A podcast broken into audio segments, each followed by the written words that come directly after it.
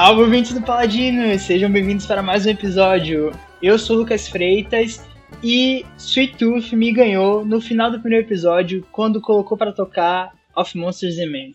Eu sou Madison Souza e se eu fosse um híbrido, eu gostaria de ser metade Madison e metade urso. é uma boa, hein? É, é uma boa. ursos são irados. Gostei. Então, muito bem, hoje a gente vai falar sobre a última série, lançamento, lançou na semana passada, Sweet Tooth, série da Netflix, inspirada em quadrinhos do... Jeff Lemire. Jeff Lemire, grande, que está em alta aí a sessão do grande quadrinista é. norte-americano. Mas isso, Luquinhas, só depois da boa da semana!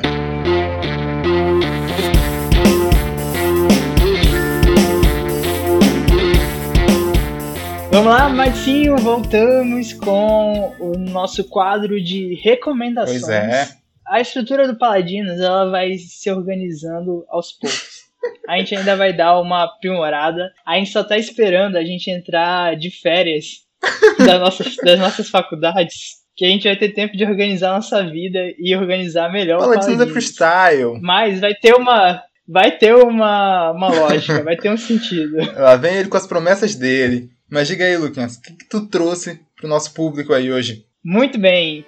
O que eu vou recomendar, e diferente da semana que eu fiz a minha primeira recomendação, eu vou dizer o que é que se trata, porque vai que, né? que eu não fiz isso, eu porque tava, tava pensando nisso, sabe? Mas ok, eu vou recomendar para todo mundo.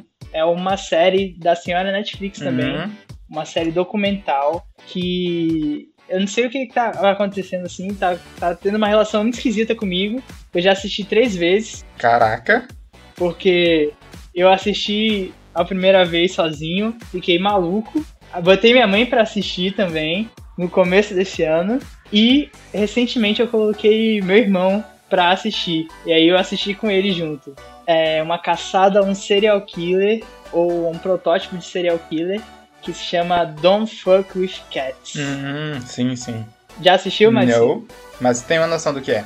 Mas diga aí. Então, é uma série uma série documental, né, que vai contar a história de basicamente dois, dois personagens, mas eles faziam parte de um grupo que se reuniram no Facebook para ir atrás de um cara que tinha postado uns vídeos na, na internet, na parte suja, assim, na parte obscura da internet, ele matando dois gatos, dois filhotinhos de gato. Escroto. Gerou aquela indignação, né? Aquela fúria que quem convive com a internet, Twitter, rede social, sabe muito bem. Só que esse grupo de pessoas, mais, mais especificamente essas duas pessoas, que são os personagens do documentário, eles se mobilizaram de verdade, sabe? para organizar a caçada, a procura por essa pessoa, quem tinha feito essa coisa horrenda. E cara, é sensacional. Porque eles partem. Imagina você partir do zero, partir da internet, partir de um vídeo tosco, mal feito, assim, sabe? Com a qualidade péssima. E os caras vão até o fim. E é uma história real, aconteceu e não é antiga, não, sabe? É um caso assim de Nossa. perseguição, detetive que coisa que aconteceu há uns 10 anos atrás, ou menos, sabe? A bizarrice, velho. A, a, o que é a bizarrice? O que é.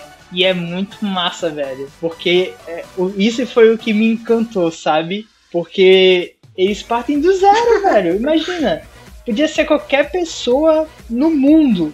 E eles vão afinalando, vão rastreando e tal, aí vai acontecendo as viravoltas, o negócio vai tomando uma, uma proporção muito maior do que o que começou, sabe? Uhum. E curtinha, três episódios Gosto. de uma hora, o episódio é longo, mas são três episódios só e é muito massa, velho. É, é, é maluco. A Netflix tem um catálogo legal, assim, de séries documentais, né, velho? Tanto originais quanto que ela puxa, assim, de outros canais, de outras produtoras. Só do ano passado, assim, duas das minhas séries preferidas foram nesse esquema, que foram o The Last Dance, que é a série ali que conta o, a história do Michael Jordan e os campeonatos que ele ganhou com o Chicago Bulls. E o. E a uhum. que balançou todo mundo, né? Tiger King. Joey Exagero. Ai, cara, Tiger King é muito o começo da pandemia, né, velho? tudo incerto. Ainda. Essa série é a série que prova de que a ficção ela vai ter muito esforço para alcançar a realidade ainda, meu amigo. Porque é inacreditável o que tá acontecendo ali na tela. Não tem um episódio que eu não terminava, tipo, quem são essas pessoas? Elas convivem no mesmo planeta que eu? O que é isso? Exato. Então, e foi justamente, assim, o fenômeno Tiger King que me levou para essa série. Porque eu entrei no hype também, fiquei maluco assistindo Tiger King. E no começo, né, da pandemia, lá no, no ano passado.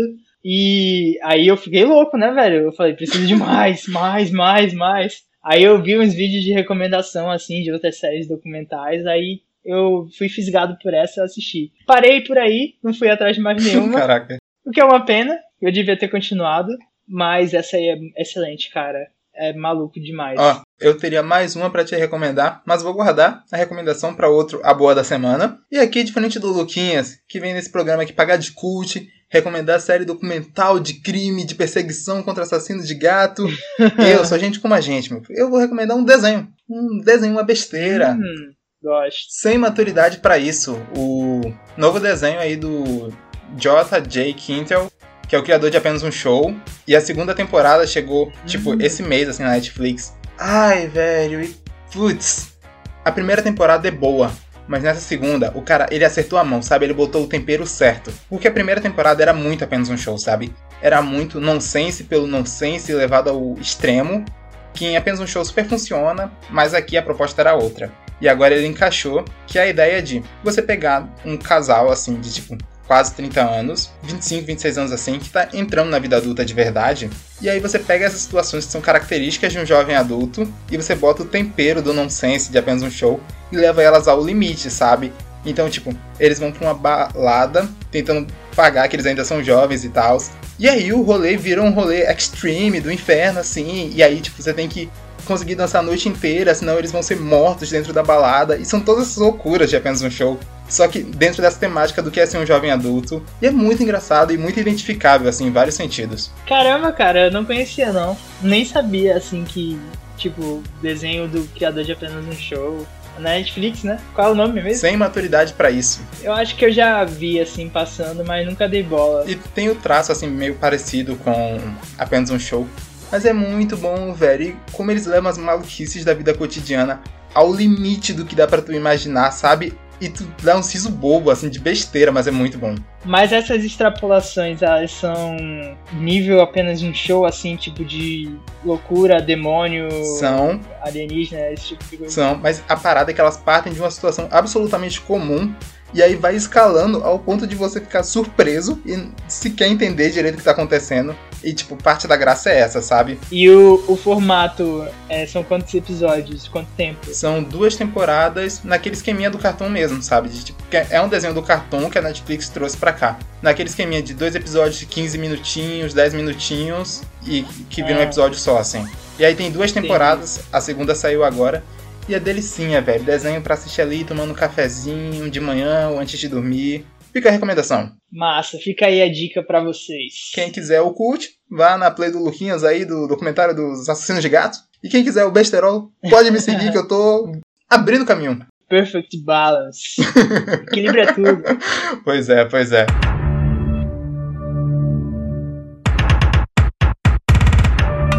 E agora nós vamos falar da nossa querida locadora vermelha, belíssima Netflix e sua nova série Swift Tooth. A gente precisa fazer, é, falar da premissa, fazer sinopse. Eu acho isso um saco. Se tu quiser fazer, faz aí. Ok, vou fazer, vou fazer. Pelo nosso público, pela nossa audiência. Sweet Tooth conta a história do querido Gus, Fofuxo. que é um menino cervo, que é um híbrido de um menino, né? um ser humano, um ser humano com um animal, que é um, um viado, né? E ele vive num mundo pós-apocalíptico que passou por uma pandemia, veja Olha só aí. vocês. E no mesmo instante que essa pandemia surgiu, começaram a surgir um monte de. nascer, na verdade, um monte desses híbridos. Crianças, bebês que eram mesclados, misturas de ser- seres humanos com animais. E aí não sabe ao certo por que, que isso aconteceu. Esse vírus mortal dessa pandemia que aconteceu lá também tá matando todo mundo. Teve uma galera que começou a culpar esses seres híbridos que começaram a nascer. E aí o pai do Gus foge com ele para um parque, assim, uma reserva florestal, para esconder ele dessa humanidade que está perseguindo esses seres híbridos. E aí você vai acompanhar a história do Gus, que é esse menino, metade homem, metade viado, que acontecimentos acontecem e ele vai ter que partir de uma jornada aí pra ir atrás da sua origem, da sua história. Ótima sinopse, Luquinhas. Parabéns pela sinopse. é... Velho, eu não sei você, mas, tipo, fazia um tempo que eu não via uma série da Netflix assim, um lançamento da Netflix. E esse foi meu retorno. Uhum. Eu vejo uma galera falando mal das séries da Netflix assim, e eu discordo, sabe? Eu acho que, tipo, eles produzem muita coisa, então, obviamente, tem uma porrada de coisa ruim. Mas eu acho que tem muita coisa boa e muito específica, assim, que eu só encontro na Netflix, que eu adoro assistir. E, tipo, depois dessa série eu, inclusive, vou voltar e vou ver essas séries, assim, dessa última leva que eu perdi, o Lupin, Sombras e Ossos, e essas últimas séries que eu perdi. Que eu, real, curti. Como é a tua relação com a Netflix? Tu tem acompanhado essas séries recentes? Cara, eu tava na mesma que, a, que você, sabe? Esse ano eu acho melhor, assim, para determinar desde o começo, os lançamentos da Netflix, deixei passar tudo, sabe? Até mesmo algumas séries que eu tava interessado em ver, eu acabei deixando passar. Inclusive, essas que você citou exemplo, Lupin, é uma que eu quero assistir ainda. É mais tipo a série francesa, eu quero ver a, a diferença, sabe? Que é o que a Netflix proporciona bastante, a gente consumir conteúdos do mundo todo. Uhum. Mas a, a faculdade, falta de tempo, outras prioridades no momento acabaram realmente afastando me afastando né, das séries da Netflix esse ano. Eu ainda comecei a ver o Sombras e Ossos, assisti dois episódios, mas acabei que foi entrando outras coisas e, e deixei passar. E Sweet Tooth foi uma parada que trouxe o Lucas maratonista de série de volta muito em parte por causa desse programa, diga-se de passagem. Pois é, né? que a gente tem que gravar, né? Pra, a gente tem que assistir para poder gravar. Mas não é esse o problema. A questão é que realmente, né? Esse YouTube trouxe de volta a gente pra esse consumo das novidades da Netflix. Velho, eu vou ser sincero aqui. A série tem uns defeitos, mas eu gostei legal, hein? Eu fiquei imerso no mundinho, gosto dos personagens, fiquei interessado em entender mais, sacar mais do que estava acontecendo ali. E eu gosto legal desse clima de fábula distópica, sabe? Que tipo, tem um verniz bonitinho ali na história, até pelo protagonista ser o Gus, que é um menino super inocente. Ao mesmo tempo uhum. que o mundo ao redor dele é um mundo muito bizarro, com muito, muita coisa estranha, muita coisa incômoda. Cara, eu adorei também essa mescla que tem da, do fofinho com o, o perigoso. Gostei, eu gostei, velho. Geralmente eu fico com o pé atrás em histórias que tem narração, sabe? Uhum. Mas para mim casou, casou, casou legal casou. com Sweet Tooth. Até porque não é super presente assim na série, né? É um negócio no começo e no final do episódio assim. E só, só no primeiro episódio é. tem um pouco mais. E é isso que você falou, né? De como esse clima de inocência e de perigo convivem assim na série, sabe? Ainda que ela esteja falando de um tema que é um tema pesado, assim, de pandemia e de todos os outros fatores derivados que isso gera na série, ela tem uma fotografia que é muito clara, ela toca umas musiquinhas de country, assim, música de viagem, sabe qual é? Que deixa muito gostosinho uhum. de assistir, ela tem um humor. E aí ela fica pesando as coisas assim e mantendo esse equilíbrio da inocência com o perigo, da fábula com a distopia. E você falou do, dos cenários, da paisagem, da fotografia da série. Nossa senhora, salva de palmas para o cinematografista dessa série.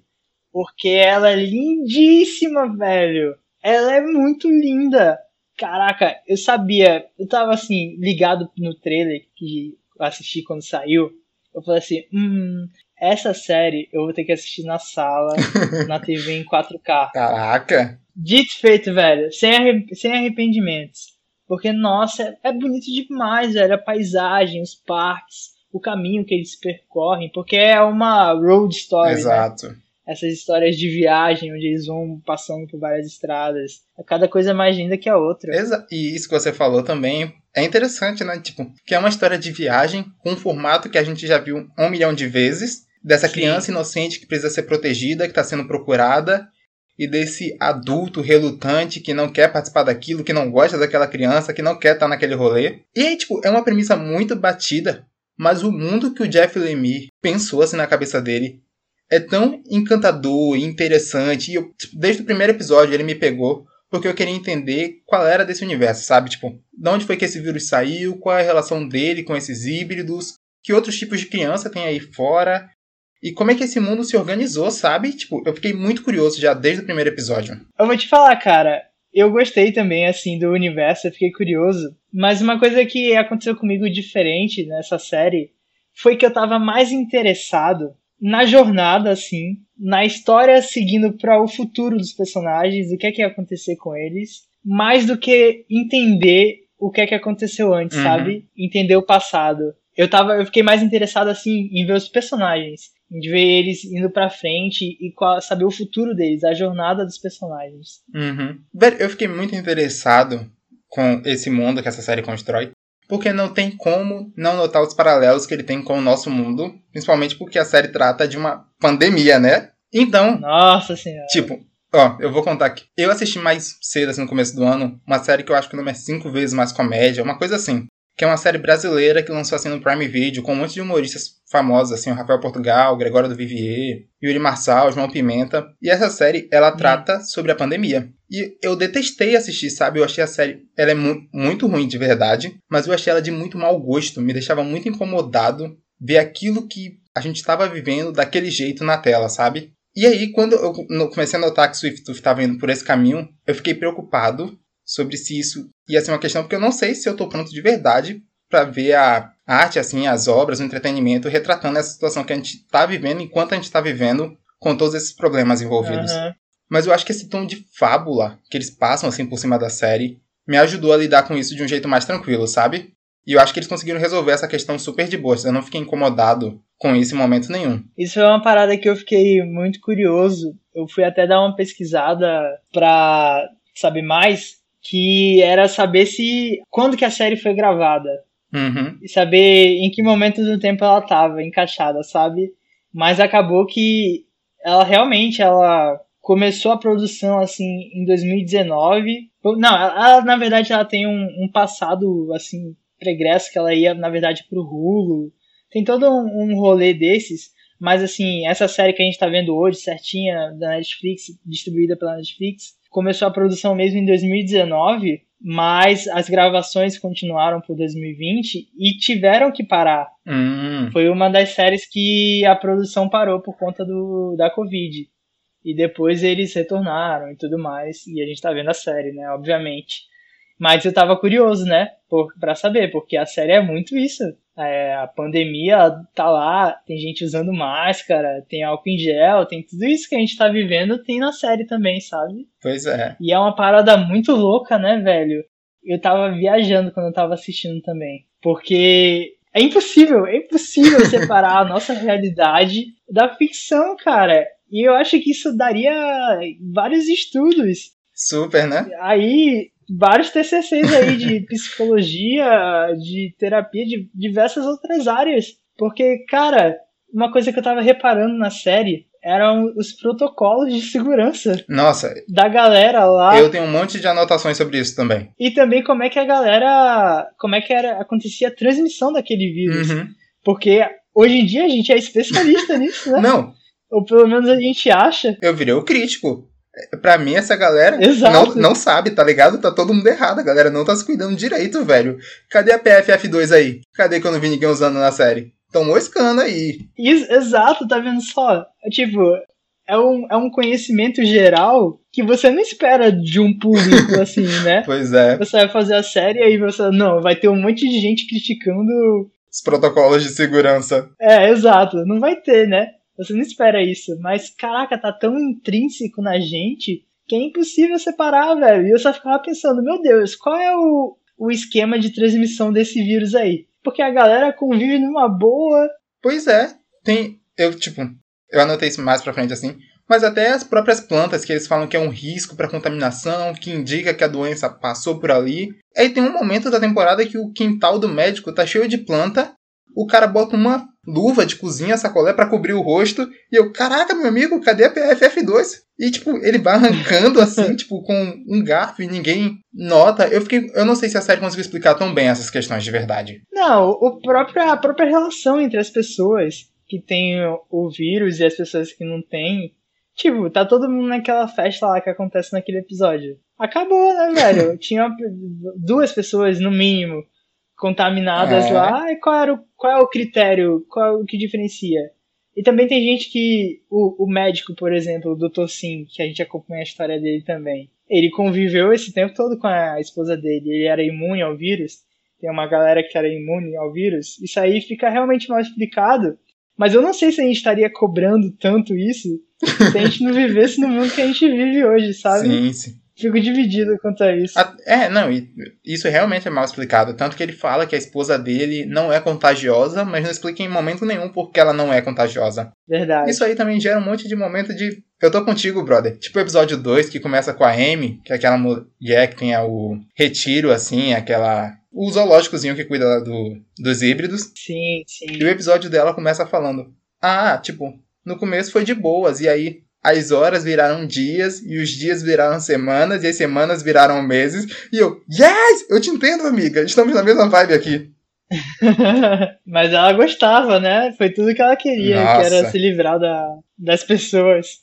Não, e tem umas reflexões até mais complexas, assim, sobre a pandemia, que eu não sei nem se a série tá tão interessada, mas que fica meio claro, assim. Porque, tipo, você vê que o condomínio que o médico vive lidou muito bem, assim, na medida do possível com a pandemia. Que 10 anos passaram desde que começou todo o problema e eles têm um sistema equilibrado, eles têm acesso a médicos, eles se organizaram para sobreviver. E você vê uma coisa que tem no nosso mundo também sobre como a pandemia ela tem uma questão de classe envolvida que é muito clara, sabe? Tipo, é muito sim, mais fácil para eles se cuidarem porque eles são pessoas que têm um determinado dinheiro, uma determinada organização social de viver nesse condomínio que é mais ou menos seguro. E é uma coisa que você vê no nosso mundo também. Tipo, quem tem condição de trabalhar de casa, não precisa sair e pegar um, uma é, condução lotada, que tem mais acesso a entretenimento, a consumo de cultura, assim, para poder ficar em casa, em quarentenado, de um jeito mais simples. Lida com isso tudo de um jeito muito melhor do que pessoas que têm menos acesso a esses recursos, sabe? E é um detalhezinho assim na série. E você vê o mundo fora desses muros deles, e é caos, sabe? É tipo terra de ninguém, isso é muito maluco, assim, de refletir. Eu entendo que a série traz essas discussões mesmo, tá intrínseco na, na trama, na história. Mas, cara, é que, ah, caraca, a gente vai começar já e já tá só criticando a série, né? Mas uma coisa que eu acho que ela falhou, que eu não sei se é proposital, assim, se a gente vai expandindo o mundo de acordo com o Gus, né? Uhum. Como ele vai conhecendo. Mas acho que não, porque, tipo, a gente, fora a trama do, do Gus, a gente acompanha duas outras tramas ao longo dessa temporada, né? Sim. né? Que é o da Amy, do zoológico dela, né? Que depois a gente vai descobrir que é a, a preserva lá. E o, o Dr. Singh e a esposa dele, né? Então, uma coisa que eu senti falta foi entender qual era o, a ambientação, assim, qual era o contexto, qual era o cenário dos Estados Unidos, por exemplo. Uhum. Porque ficou muito regional e eu, tipo, eu entendo que o Gus não vai saber nada disso, obviamente. Mas os outros personagens, principalmente os adultos, eles têm consciência. Há 10 anos atrás eles estavam vivendo a vida deles normais. Faz 10, só faz 10 anos que aconteceu toda a, a treta. E aí eu fiquei meio perdido assim, tipo, tem aquele general lá, barbudão, que é o vilãozão da série, uhum. mas é ele que tá no comando dos Estados Unidos. E até mesmo assim, essas questões de localizações, tem esse condomínio que ficou preservado, que a galera se uniu para tentar viver lá só eles, mas tem o, aquele mercado maluco lá e tem os lugares totalmente abandonados. Eu fiquei meio perdido nesse sentido, sabe? Uhum. Só deixar claro aqui que eu não tava criticando. Eu adoro que a série põe umas pitadas assim, sabe? Porque tem muita coisa. Justamente você falou sobre o período de produção dessa série tem muita coisa que me parece que foi inserida nesse retorno de quando eles voltaram para filmar, sabe? O que é muito relacionado com o nosso mundo. Não tem como ter sido sem querer. Mas eu vou abrir outro parênteses aqui para dizer que você, o senhor estava criticando a série, sim. Estava criticando os protocolos de, de ah, saúde não, isso super. dizendo que não foi bem explicado. não, isso super. ouvir uma voz? Aí eu corro. Se vir um humano? Eu me escondo. Agora sim também. Eu senti que faltou um pouco de dinheiro da Netflix aí na série, hein? Não sei se você notou também. Mas tem vários momentos que é um CGI porco que eles botam ali. E toda a cena de ação, eles fazem de tudo. Eu sei que não é a proposta da série, tá ligado? E, tipo, não me incomoda, não é uma coisa que atrapalha a tua experiência. Mas que eles tentaram esconder a todo custo qualquer cena de porrada, eles tentaram. Não, ah, o pior de tudo as, as criaturas que aparecem, assim, o que vão aparecer no final da série, sabe? Uhum. Tem uns, bichinhos lá, tem uns animais que, caraca, ficou, ficou realmente ruim. Eu só abstraí e, e segui, sabe? O dinheiro ficou só nos bebês. Nossa, falta, faltou um pouquinho. Mas eu acho que na próxima temporada isso vai estar resolvido, porque a série tem feito um certo sucesso até agora. É, torcendo muito pra que tenha segunda temporada. Nem pensem em cancelar. Nosso querido Gus, Netflix, fique ligada. Se ouvir uma voz? Aí eu corro. Se vir um humano? Eu me escondo. Agora, tipo assim, tem outras coisinhas que me incomodaram também. Tem uns momentos que a série ela fica muito corrida, que ela não tem tempo pra desenvolver as coisas que ela apresenta. E ao mesmo tempo isso é uma coisa que eu acho positivo, que é os episódios são muito ágeis, sabe? Cada episódio ele tá num lugar diferente, aprendendo uma coisa nova sobre esse mundo, e aí no outro episódio é outra coisa. Mas assim, tipo no episódio 4, que é o que tem aquela o exército dos animais assim, aquela galera que é meio meninos da Terra do Sim. Nunca. E aí, velho, eu acho que faltou tempo pra você explorar e entender melhor aquele contexto, sabe? Tipo, a menina aparece, mandando em todo mundo, do nada começa uma treta, o grupo se parte, eles foram embora e acabou o episódio. Então, às vezes, eu sinto que falta tempo pra eles desenvolverem e organizarem melhor essas tramas. Esse episódio aí, o episódio do Exército Animal, né? Que é o quarto episódio, como você falou. Ele, eu também achei ele muito apressado. E também, assim, ele traz um clichê. Caraca, é até difícil, assim. É o, o exército, a tribo de crianças revoltada com o sistema, sabe? Uhum. Isso aí já é um clichê, velho.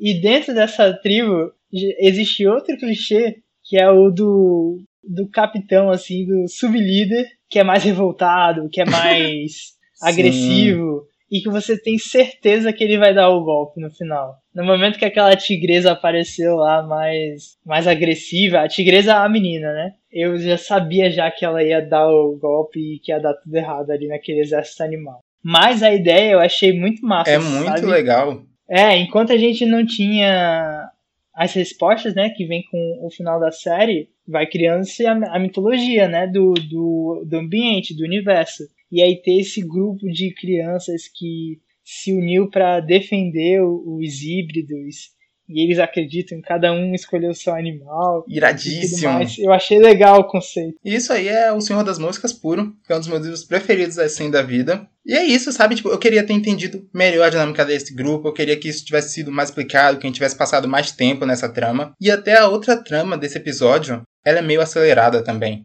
que é a trama do médico com a Nancy, que é aquela vizinha assim que desconfia deles.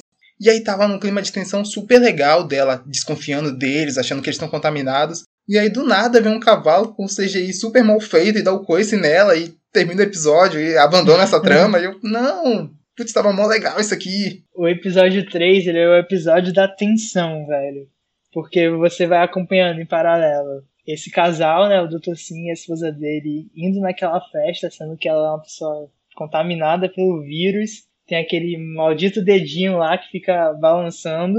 E você vai acompanhando nesse episódio o Jeopardy e o Gus indo no mercado, né, para conseguir pegar o trem. Aí o Gus vai disfarçado lá, bota o capacete no Gus pra fingir que os chifres dele são coisa de criança. E caraca, esse episódio é o episódio da tensão. Você fica nervoso. Uhum. Então, e é isso. Eu acho que esses três primeiros episódios são muito bons. Aí o 4 e o 5 pra mim dá uma queda, porque a série começa a ficar corrida, ou então às vezes ela para. Aquela trama do Gus caído no mato com as plantas, ele vai pro mundo dos sonhos. E aí, tipo, aquilo uma bobagemzinha, assim, tipo, realmente é pra gastar o tempo de um episódio. Mas aí o episódio 6, ele dá uma levantada legal na série pra mim. Porque tem uma questão nessas histórias, que é como você vai fazer esse menino inocente se dar bem com o adulto relutante, que não quer estar com ele, não quer ajudar ele e não quer fazer essa missão. E às vezes os filmes e as séries resolvem isso de um jeito muito forçado, assim, tipo, ah, junta eles de qualquer jeito aí e segue a trama, a gente não tem tempo pra perder com isso.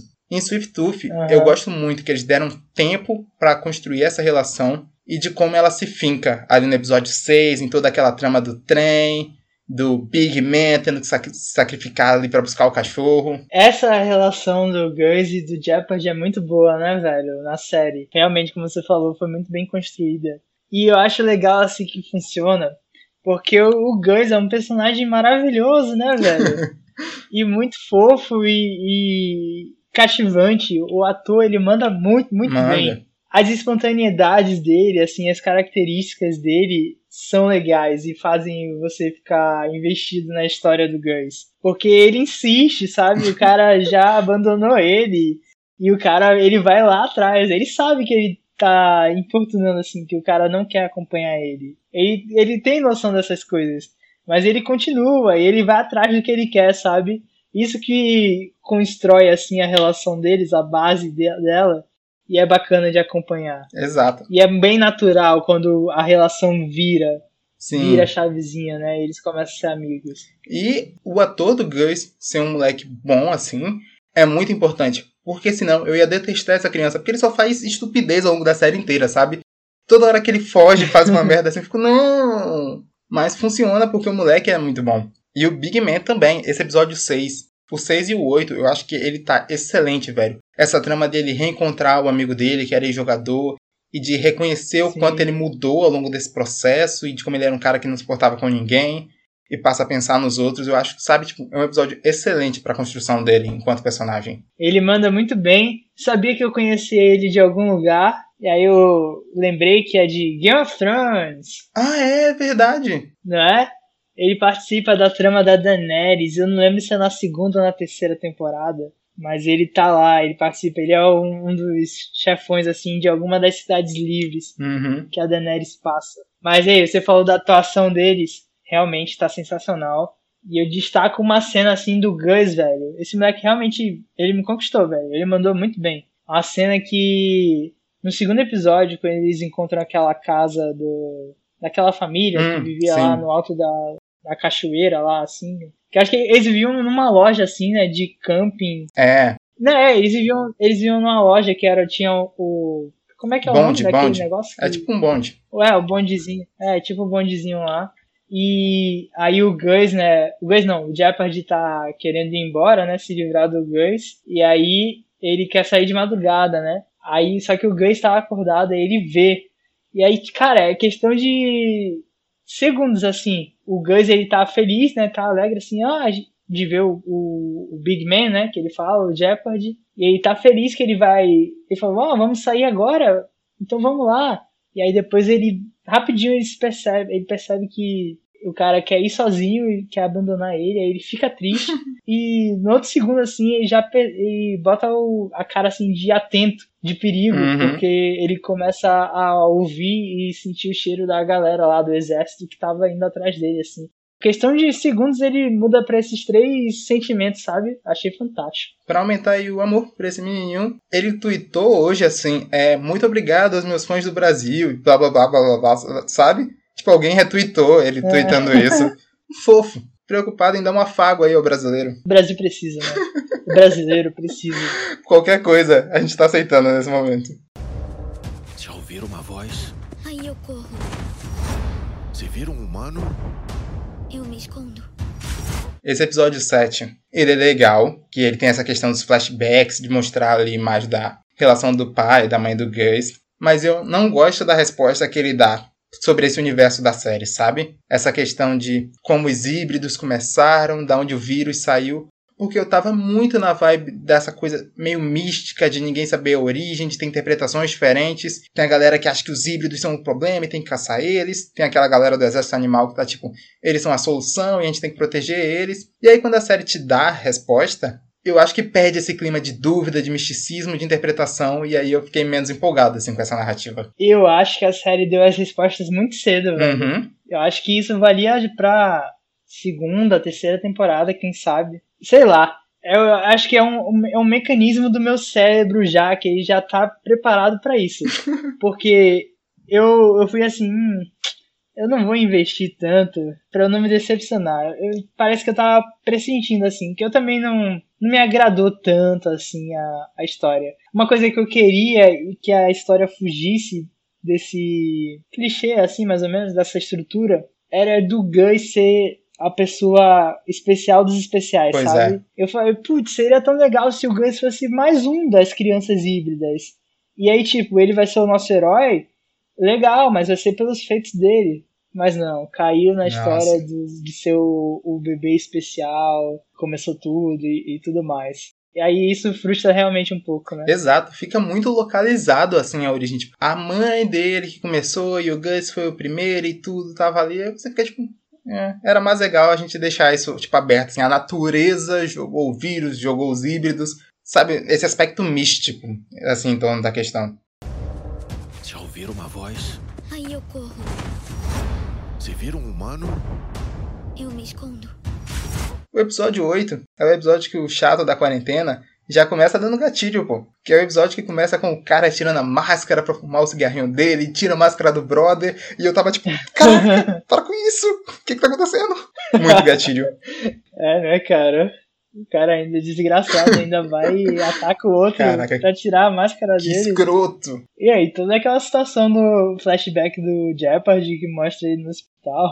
Não, Aí eu falei, ó, bo- bota uma máscara, pelo amor de Deus. velho, eles são muito descuidados. Eles usam, tipo, camisa, assim, pra cobrir o rosto. Qualquer coisa eles acham que tá tudo certo, tá todo mundo protegido.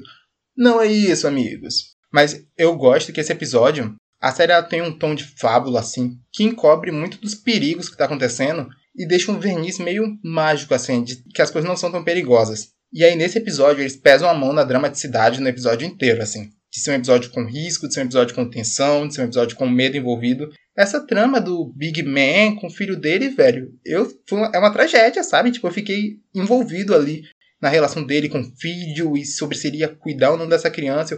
Caraca, pega o seu bebê esquisito, por favor, não, não deixa a criança aí. Sabe, eu acho que esse é um meu episódio preferido porque ele pesa legal, assim, nos dramas da série. Eu fiquei com um cagaço, cara. Por um instante eu pensei que ele ia, sei lá, matar o, o Caraca. bebê, sabe? E até o episódio ele tem uma questão estética mesmo pra pesar mais a mão. Então quando o Gus ele é preso assim na gaiola, eles botam aquela câmera subjetiva em primeira pessoa pra você se sentir enclausurado junto com ele, vendo as grades, vendo que o espaço é confinado, que é um ambiente apertado mesmo. Eu acho esse episódio assim, ele é acertadíssimo, velho, da direção ao texto, acho que ele entrega o que a gente, tudo que a série foi construindo assim pra chegar lá. Mas vou compartilhar um- uma coisa aqui que eu senti e e não sei se você sentiu. Eu achei que a escala das, dos acontecimentos, ele cresceu muito assim no, no- nesses últimos dois episódios, sabe?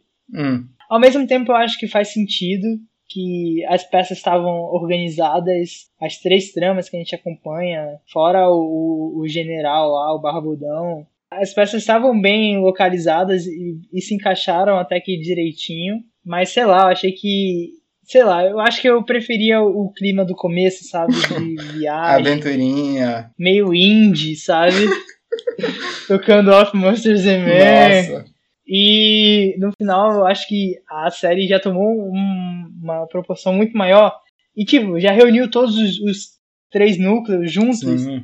E o general já sabe dele. E ele já tá lá na garra dos vilões. Eu falei, caraca, ao mesmo tempo que me incomodou, me deixou curioso pra saber o que é que vem, né? Como é que essa história segue. Porque a história não vai acabar ali, né? Ainda tem um, um percurso aí pra, pela frente. E eles terminaram a temporada bagunçando o tabuleiro todo, mudando todas as configurações dos personagens, assim. E, e eu achei interessante, até porque eu tava muito animadinho pra ver o Gus encontrar aquela menina, que é a menina porco. Porque ela também é uma Aham. fofa, assim, eu, caraca, se encontrem logo, velho. Vamos fazer fofuras nessa série aí, vamos se divertir. Não precisa nem mais de trama, assim, do mal, o cara malvado. Deixa só as crianças brincarem. Mas eu gosto também que esse último episódio, ele reúne esse núcleo central ali, que é o Gus, o Big Man e a menina Ursa, a Ursa, com uma temática em comum entre os três, sabe? Tipo, a jornada dos três são jornadas de três personagens que perderam alguém por conta dessa pandemia, por conta dessa doença. E é nesse episódio que eles expõem o qual é o caso de cada um. E eu acho legal como eles se unem e explica muito da relação deles com o Gus. Deles já terem perdido alguém e entenderem ele. No começo, quando a Ursa se juntou ao grupo, achei meio esquisito assim. Porque a relação que eles vão construindo dela com o Jeopardy, a base da comédia e da, e da ironia, Uhum. não tava me pegando, sabe? Eu tava achando Sim. meio, meio esquisito, assim, o humor que tava saindo dessa relação. Mas no final eu já tava comprado, já, assim, pela relação, a união que eles fazem pelo Gus. Eu achei massa. E aquele episódio realmente que eles vão pegar o trem e que ele encontra o, o antigo parceiro dele, toda aquela situação que acontece naquele trem é muito maneira e edifica e unifica a, a relação dos três.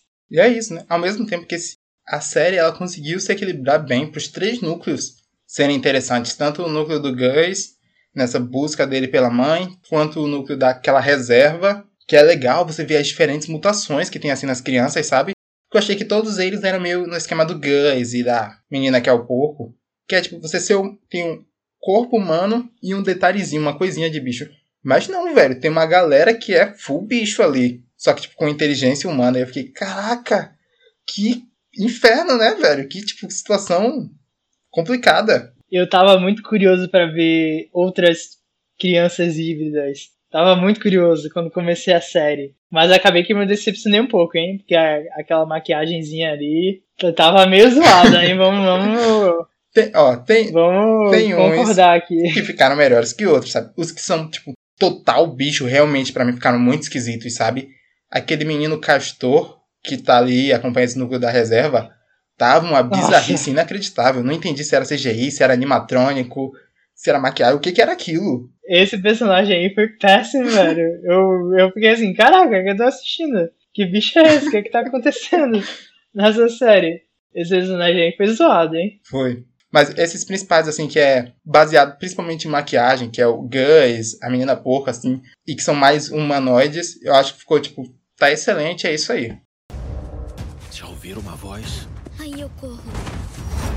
Se vir um humano, Eu me escondo. Grande série da Netflix aí, baita acerto. Adorei essa fábula distópica e conhecer esse universo de híbridos e esse mundo com essa doença e entender as relações que essa série propõe com aquele mundo e o nosso mundo.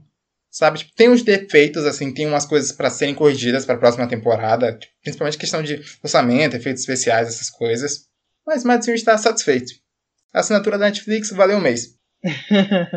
eu também saio satisfeito dessa série. Eu tava muito hypado. Não, muito, muito hypado é exagero. Mas eu tava hypado porque eu queria muito ver alguma coisa, alguma adaptação de algum quadrinho do Jeff Lemire, que é um quadrinista que vem tomando o espaço dele gigantesco, absurdo, assim. Eu amo o Jeff Lemire. diversas histórias, diversas histórias que esse cara cria, é uma máquina, e é muito bem elogiado, né? Eu ainda não tive a oportunidade de ler nenhuma história dele, mas eu tenho muita curiosidade, e eu queria muito consumir alguma adaptação dele. Uhum. E não me decepcionou, gostei demais de Fituf. Só pra fechar aqui falando do Jeff Lemire, eu acho o Jeff Lemire um cara impressionante de verdade, assim, tipo, tudo que eu li dele foi os trabalhos que ele fez pra DC, assim, e dão umas bombas pra ele, sabe, tipo, Homem Animal, o Arqueiro Verde, e ele é extremamente competente, sabe, ele escreve um milhão de coisas o tempo inteiro, e tudo tá num padrão de qualidade, sabe, Jeff Lemire, tudo tá, no, no mínimo é bom, assim. A fase dele que eu li do Homem Animal, que rola no 952, é excelente, velho, é muito legal os conceitos que ele cria dentro daquele universo. E na série tem até umas referências, Sim, né? Assim, sim. a outros quadrinhos dele, né? O Condado de pegou. Access, sei lá. É. Não, e tem o quadrinho dele recente de super-herói aí, que, que é o Black Hammer. E tá todo mundo esperando uma adaptação, assim, porque foi um sucesso nesses últimos dois anos. Eu tenho aqui em casa e eu acho Aham. bem legal, assim, várias das ideias que ele traz. né? Então fica aí nosso Babação de ovo? Não, fica a nossa. Fica aí nossa vontade de consumir mais adaptações de Jeff Lemire para outras mídias. Panini, patrocina nós, manda os Jeff Lemire pra cá. Pipoca e Nanquim também, tem um Homem Invisível aí. Manda pra cá, pô, manda pra cá. já ouviram uma voz? Aí eu corro.